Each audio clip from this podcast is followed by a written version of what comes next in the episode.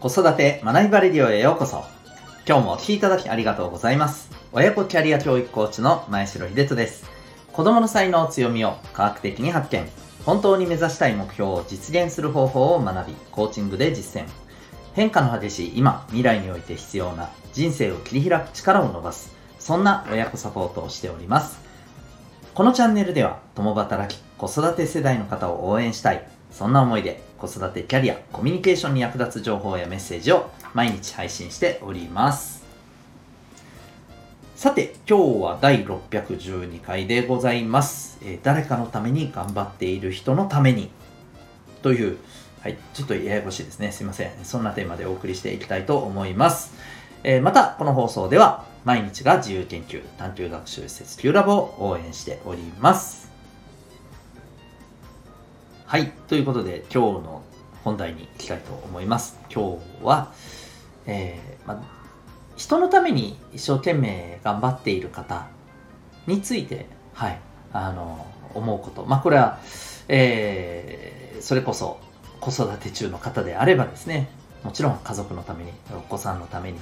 えー、ということで、一生懸命頑張ってらっしゃると思うんですね。うん。まあ、そんな人たちって、っていうところでちょっとこう思ったことをですね、発信したいなと思います。えっと、この間、まあ、たまたま知人と話してて、えー、こういう話題になったんですよ。誰かのために頑張ってる人って、その、その人のために頑張っている中で、その人からも、まあ、実はいただいていると。うん。例えばそれは、感謝という形であったり、えー、その人のために、まあ、自分が頑張ったことが何かしら、うん、形となって、えー、現れていたりとかですね、うん。まあ、そういったことがあることで、えー、いただけている。だからまあある意味あのなんていうのかなそこに頑張っているけど、えーまあ、自分もそれで満たされてるからなんかあの大丈夫って言うけど本当にそうなんだろうかと。いう話になったんですね。うん、っていうのは、うん、やっぱりこれってそういう瞬間ももちろんあるしあの嬉しいと思うしそういう時はやっててよかったなって思う、まあ、仕事って多分どういうものもどんなものもそういうところって、えー、あると。でもやっぱりいつもそういうことがあるわけじゃないしそれはまあ本当にあのまあ、言ってしまうとごくたまにっていうことかもしれないと。でそうじゃない普段の時ってやっぱりどんどんこう頑張っていても頑張っていてもなんか自分が頑張ってることってなんだろうなってやっぱりすり減っていくことって多いじゃないかと。うん。やっぱそこの方が問題だよねっていう。その、そこでどんどんこう、やっぱり、あのそうですよね。うん、なんか疲弊していくと、例えば自分が提供している商品やサービスも質が落ちてしまうしそうするとますますねお客さんにも喜んでもらえなくて頑張ってもらえなくてみたいな。まあこれはちょっと仕事の話でそうなったんですけどこれ例えばあのそれこそ、えー、人と人との間の部分でも同じことが得るんじゃないかと思うんですよね。冒頭でも言いましたけど家族のために一生懸命頑張ってるとか、うん、お子さんのために一生懸命頑張ってるとか、えーっていうことがある中でなんか自分の頑張ってることってなんだろうなってやっぱり思うことも正直まあ絶対あると思うんですよね。うん。で、そんな時ってやっぱりこうどうしてもそこで支える存在ってね必要じゃないの？みたいなね、うん、話になったんですね。でやっぱそういう存在がいるって大事だよねっていうそんな話になったんですよ。要するに普段、あの、やっぱりこう日々、日々日々それを積み重ねていくと、やっぱり日々積み重なっていく、ね、やっぱりこう、あの、疲れとか、うん、まあ何かちょっとこう、自分がやってることが本当に形になってるのかとか、自分が、えー、ていうのかな、望んでる方向に向かって進んでるんだろうかとか、もしかしたらただの独りよがりの無駄なんじゃないかとか、うん、そういうふうに迷ったりこう前が見えなくなってねこうあの疲れてしまったりっていうことはあるんですけど、うん、そんな時に支えてくれる人がいるいないって大きく違うなって思うんですよね。うん、で、まあ、これはあの最近、まあ、僕が知人から勧められてですね、えー、僕のヒーローアカデミアっていうアニメを今更ですね。今更これねあのご存知の方はもう知ってると思うんですけどね。もうあの結構前からね大人気のあのね、えー、漫画アニメ作品ですけど、はい、これ今更これを あの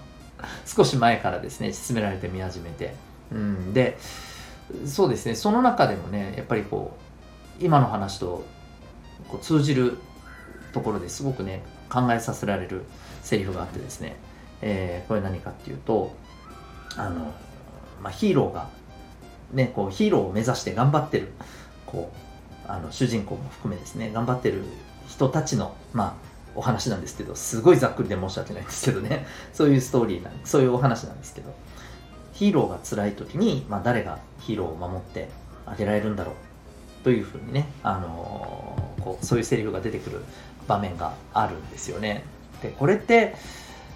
まあ本当にあの頑張ってる人全てに当てはまる課題なんじゃないかなと思っていて、うん、でやっぱりそこで支えてくれる存在って、まあ、もしかしたら同じように頑張ってる人たち同士かもしれないですよね。それこそ職場の同僚とかね同じチームの仲間とか、うん。え、だったりするかもしれないしもちろん家族かもしれませんしパートナーかもしれません、うん。ね、でもやっぱりあのそんなこう存在が、えー、なかなかまあこれといった人がねいなかったりすることもあるしもっと言うとその支えてくれるような人もまあ変な話ですよ。その人も支えられない時だってあるわけじゃないですか。なんかわかります？うん。ねいつも例えば僕自身が例えばこういつもあのこうくじけそうな時に声をかけてくれる決まって声をかけてくれる人がいてでその人のことが本当にね頼もしい存在だなって思っていてでもその人はじゃあいつでも自分をこう大丈夫だよって声かけてくれる存在なのかというと必ずしもそうとは言えないじゃないですか。うん、っていうことを考えた時に、うん、やっぱりその人にも、えー、支えてくれる存在が必要なんですよね。うん、だからまあ何が言いたいかというとやっぱりこう全てのこの誰かのために頑張ってる人にはですね、えー、その人のために頑張ってくれる人っていうのが必要だと思うしまたその人のために頑張ってくれる人も必要だし、まあ、これはもう本当にあのね、えー、延々とつながってるんじゃないかなと思うんですよね。で、え、そんな人がやっぱりいっぱい増えてくると、うん、僕はなんかとてもうんその世界ってとても素敵な世界になるんじゃないかと思うんですよね。で逆にこれって誰かのために頑張らなければ自分もそれを支えてもらわなくたって済むみたいな世界もまああると思うんですよね逆に言うとね。でもやっぱりそういう世界ってうんまあまあ楽で済む部分もあるかもしれませんけどやっぱ僕それはちょっと僕の望む世界じゃないなっていうふうにねうんやっぱり今は特に思うんですよね。うん、いろんなことにあの頑張っている人たちとやっぱ共にいるとですね、うん、そんなことをすごく思ったりするんですよね。はい。まあ、という取り留めもないお話でございますが、えー、皆さん、あの、皆さん、普段誰かのために頑張ってらっしゃると思うんですけど、そんなあなたのために、えー、こう、頑張ってくれる人はいらっしゃいますか？そして、その人は、その人のために頑張ってくれる方がいらっしゃるんでしょうか？ね、こういったところもね、考えながらですね、うん、人とのつながりを大事にしていけたらいいんじゃないかなと、そんな風に思ったお話でございます。はい。ということで、今日はですね、えー、誰かのために、えー、頑張っている人のために、そんなテーマでお送りいたしました。最後にお知らせをさせてください。えー、誰かのために頑張ることが、人1倍人2倍人3倍、えー、大好きなというかまあもうそれをやらずにはいられないそんな特性を持ってる方もいらっしゃいます。まあ、これはいいとか悪いとかそういうことではなくてですね、えー、もう本当にあのその人の持ってる特性なだけだと思いますが、まあ、でも人2倍人3倍頑張る人ってその分ですね、うん、やっぱりこうあの疲れてしまうところもあるだからこそまあじゃあそういう人はですね是非支えてくれる存在をたくさんね作ることが重要だと思います。でもそんな特性に自分の特性に気づかないままですね疲れてる人も実はいらっしゃったりするんですよね。そんなわけで自分の特性を知ることってすごく大切だと思います。生まれ持った脳の特性を実は科学的に知る方法があります。それは指紋の分析でございます。そんなものでわかるのかと思われた方もいらっしゃるかもしれませんがこれはですね、えー、ヨーロッパで200年間、えー、研究されてきた、えー、この指紋学というですね、えー、れっきとした学問研究のデータをもとにですね、はいえーと、作られたメソッドでございまして、えいわゆるあの犯罪捜査でですね、えー、指紋というものが使われているじゃないですか。はいえー、この指紋のですね、まあ、あり方っていうものをこう生態学的にしっかりと研究されてきた、え、ところの、え、まあ、考え方をもとにしたものでございます。極めて、え科学的な分析による脳の特性を知る方法なんですね。